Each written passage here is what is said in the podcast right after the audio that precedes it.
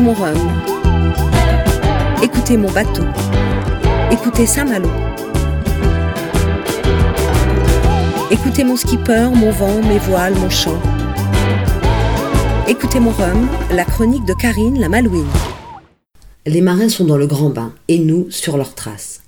Depuis dimanche soir, nous avons développé une nouvelle addiction, celle de rester pendus à nos ordinateurs, à nos smartphones, cyberdépendants, victimes consentantes, drogués inquiets et attentifs, geeks improvisés, nous cliquons compulsivement sur nos souris, nous zoomons sur les cartes interactives, aimantés que nous sommes, à la progression de 123 symboles colorés sur des images numériques. On a tous mis des étoiles à nos favoris. On est à l'affût. On mute en prédateur.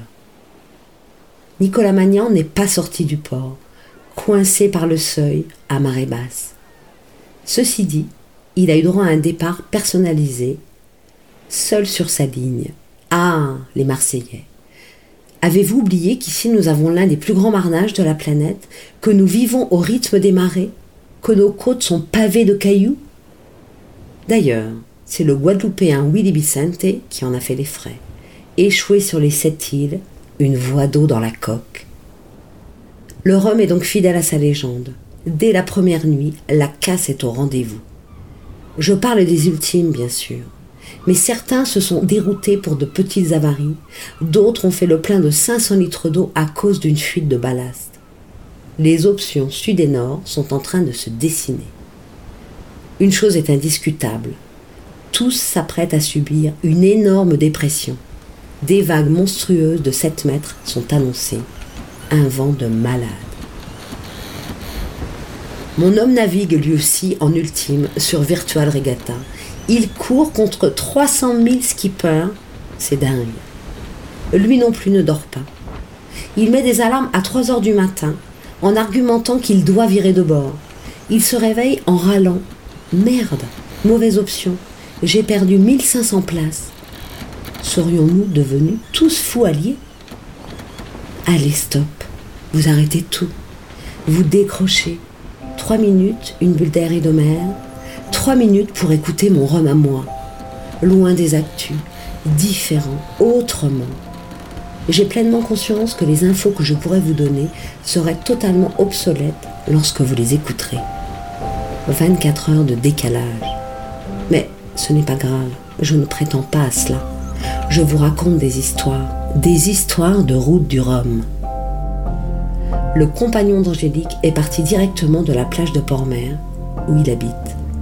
Il a passé sa dernière demi-heure avec sa petite, sa petite de 20 mois. Puis, discrètement, il a fourré dans son sac à dos l'un de ses doudous, le piou-piou, et il a embarqué. Ce n'est rien, ce n'est pas intéressant, ce n'est pas une info, c'est un détail minuscule, une anecdote. Mais le piou-piou de la fille de Thibaut Vauchel va courir le rhum sur Solidaire en peloton. Il va peu dormir, mais bien se nourrir. Oui, Angélique est restauratrice. Piu va probablement arriver salé, mal en point, abîmé. Mais, tous les jours de la course, Piu va rappeler à l'un des favoris des multi 50 que sa fille est là, avec lui, qu'il doit en prendre la mesure, qu'il doit composer avec les risques. Surtout, surtout ne pas se mettre en danger. C'est peut-être ça le plus dur ne pas être égoïste, trouver la force d'enterrer son âme de compétiteur à bon escient. C'est peut-être ça, être le meilleur. Garder un mental d'acier, évaluer sans cesse le prix de la course, traverser sans casse, sans fortune de mer.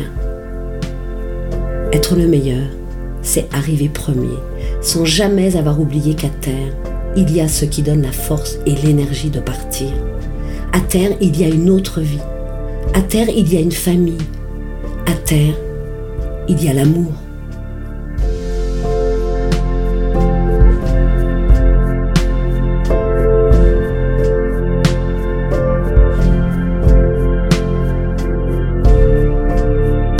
C'était Écoutez mon Rhum, la chronique de Karine Fougeret, avec la ville de Saint-Malo, le Télégramme et la clinique vétérinaire Rance Frémur.